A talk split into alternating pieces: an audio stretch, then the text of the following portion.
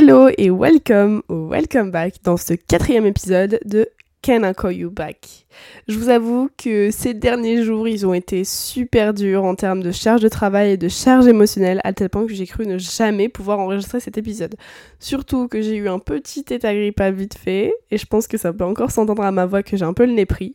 Mais bon, Here I am, et l'épisode d'aujourd'hui, il va être focus sur la Keep Cool Energy. Quoi de mieux en cette fin d'année, et avec toute la dépression saisonnière qui est en train de prendre le dessus, je pense que ça nous fait pas de mal de parler de choses positives. Et c'est là normalement que vous me dites, mais euh, Charlotte, t'es bien gentille, mais euh, la Keep Cool Energy, c'est quoi? Ben, En fait, c'est tout simplement la faculté à relativiser. Et en tant que bon français bien aigri, oui, je sors le cliché. Je vous avoue que je suis en plein dans Emily Paris. Donc, comment vous dire que niveau cliché, je... c'est ma référence maintenant. Ce que je voulais dire, c'est qu'en tant que bon français aigri, c'est quelque chose qu'on a beaucoup de mal à appliquer. Et c'est pour cela, en fait, que dans cet épisode, ben, je vais vous apprendre à l'adopter, quoi. pour le premier exemple de ma Keep Cool Energy, quoi de mieux d'utiliser mon copain? Mon copain qui est une personne qui a énormément de mal à relativiser. Et vous allez me dire, mais qu'est-ce que ça fait dans Keep Cool Energy s'il sait même pas relativiser Et bien en fait, tout simplement parce qu'il n'y a pas si longtemps, quand on était en fast time, on avait vraiment une discussion, mais genre hyper sérieuse, hyper profonde. J'ai créé un schéma. Et c'est ce schéma, entre grosses guillemets, parce que ça se trouve, il existe déjà, mais en fait, ça m'est venu tellement spontanément que je pense que je l'ai créé. Je l'ai appelé l'arbre des choix. C'est-à-dire que c'est un arbre, en fait, vous visualisez un arbre et que chaque choix que nous allons faire, ça va créer une branche, et une autre branche, et une autre branche, et une autre branche. Et ça, toute notre vie, et pour même les plus petits choix, en fait.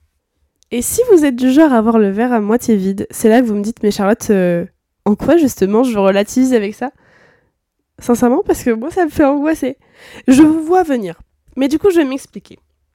Si chaque choix nous mène à une histoire différente, même de peu, la finalité, elle reste la même je vais être un peu trash, mais on va tous mourir. Enfin non, je suis pas trash, je suis réaliste. Par exemple, si hier, t'as fait le mauvais choix en allant à ce date Tinder, aujourd'hui, bah tu vas faire le bon, en le ou la bloquant. Et c'est aussi simple que bonjour, et c'est comme ça que fonctionne l'arbre des choix en fait. Bien évidemment, chaque exemple est à prendre avec des pincettes. Là, je trouvais juste que ça, ça allait bien avec cet exemple, mais l'idée en soi reste la même. L'arbre des choix, il va être là pour te montrer que même si tu penses avoir fait le mauvais choix, bah, un bon choix il reste jamais loin en fait. Et inversement. Oui, oui, j'ai dit inversement. Parce que, comme dirait Orelsan, être heureux c'est sympa mais c'est pas stable, c'est juste une pause entre deux trucs qui se passent mal. Parce que, être heureux 24 heures sur 24, statistiquement, selon mes statistiques, c'est très peu probable. Du moins, si quelqu'un vient te dire ça, c'est que c'est un énorme mensonge.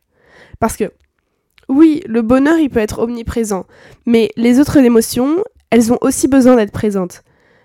À mon sens, c'est comme ça qu'on se développe. C'est grâce à la colère, c'est grâce à la tristesse, c'est grâce au dégoût, à la nostalgie, à l'émerveillement et toutes les autres émotions qui vont nous permettre en fait de nous remettre en question.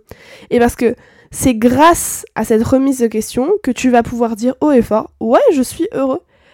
Car tu auras parcouru ce chemin et tu devras le parcourir encore, encore et encore. Ce que je viens d'expliquer, c'est un peu le fait de voir le positif dans le négatif. J'avoue, ça fait très Lena situation avec son plus égal plus, mais je trouve que c'est quelque chose de très réel. Une situation, elle va pas forcément être joyeuse sur le moment, voire tout le contraire. Et forcément, tu verras aucunement le positif dans ce moment parce que tes émotions, elles vont trop prendre le dessus, ce qui est totalement normal. Sauf que quand tu auras pris du recul, ça peut être le lendemain, un mois après, un an, deux ans, enfin sincèrement, il n'y a pas de limite temporaire. Tu te rendras compte que cet événement, bah, en fait, finalement, il t'a apporté du positif, d'une façon ou d'une autre. Et ce sera uniquement personnel. Il n'y aura que toi pour te demander actuellement si tel événement négatif t'a apporté du positif. Parfois, tu peux rien ressortir de positif d'un événement négatif et c'est totalement normal. Comme par exemple, tu peux sortir énormément de positif. Pour illustrer mes propos, j'ai un exemple plus que concret. Et ça révèle de mon expérience personnelle. Quand j'étais en troisième, je me suis fait harceler par des plus jeunes que moi. Ouais, je sais, c'est un peu la honte, mais bref. J'ai vécu littéralement un mois de cauchemar. Ça passait par des insultes, des mises à l'écart, de la violence psychologique, et même parfois ça dépassait les frontières du réel en m'insultant sur les réseaux sociaux via les stories, les messages privés, En étant sans filtre avec vous, j'ai voulu m'ôter la vie plus d'une fois. Bien évidemment, si je vous parle aujourd'hui, c'est que bah, j'ai pas réussi, et bien heureusement. Mais là où je veux en venir, c'est qu'à 14 ans, vivre ça, c'est plus que traumatisant. Et pourtant, c'est, je pense, l'expérience qui m'a le plus forgé qui m'a le plus apporté de toute ma vie pour l'instant. J'ai pu comprendre, j'ai pu réaliser tellement de choses quand j'ai enfin ouvert les yeux, et c'était deux ans après les faits. Et grâce à mon harcèlement, sincèrement, je suis vraiment devenue la femme que je suis aujourd'hui, avec mes valeurs, mes convictions. J'ai appris énormément de choses et malgré tout, je laisse prôner le positif quand j'évoque cet épisode de ma vie. Et ce qu'il m'a principalement apporté, et c'est pourquoi je vous fais l'épisode aujourd'hui, c'est la faculté justement à relativiser. Je me suis rendu compte avec mon entourage que ça restait assez vague et encore difficile pour certains de relativiser. Et donc c'est pour ça que dans ma deuxième partie, je vais donner les tips pour vaincre cette euh, hypersensibilité, si on peut dire ça, ou aussi euh, drama queen energy, ça fonctionne. J'ai deux règles à te présenter qui forgent ma keep cool énergie. Évidemment, je ne le répéterai jamais assez, c'est à utiliser avec des pincettes et pas forcément pour tout. La première, c'est la règle des 3 secondes. Règle extrêmement connue, extrêmement puissante, mais parfois dans certaines situations extrêmement dangereuse. Par exemple, une situation soft, tu hésites à acheter ce jean. Sincèrement, compte 3 secondes et tu sauras si tu le veux vraiment. Tu hésites à sauter à l'élastique, alors que ça fait deux mois que t'en parles. Compte et tu sauras si tu veux vraiment le faire. Tu veux passer à l'oral, mais ta timidité, elle est en train de prendre le dessus, compte 3 secondes et lève la main. Parfois, sincèrement, même dans cette règle, t'as vraiment pas besoin de compter. Et tu dois juste le faire directement, parce que ces 3 secondes, elles sont justement assez subtiles pour te laisser encore le choix et savoir ce que tu veux vraiment. Personnellement, j'utilise cette règle assez fréquemment pour des choses euh, assez futiles. Aller au bar, acheter un livre, passer à l'oral. C'est sincèrement utilisable dans beaucoup de situations et ça permet de donner justement un peu plus de spontanéité à sa vie plutôt que bah, d'avoir tout calculé d'avance. Et c'est comme ça qu'on arrive à la deuxième règle, et sûrement ma préférée. Elle n'a pas vraiment de nom, mais on va l'appeler la règle des 5. Je m'explique. Si ce qu'il s'est passé ces 5 dernières minutes n'aura pas d'impact, mais vraiment aucun impact dans les 5 prochaines années de ta vie, alors c'est futile.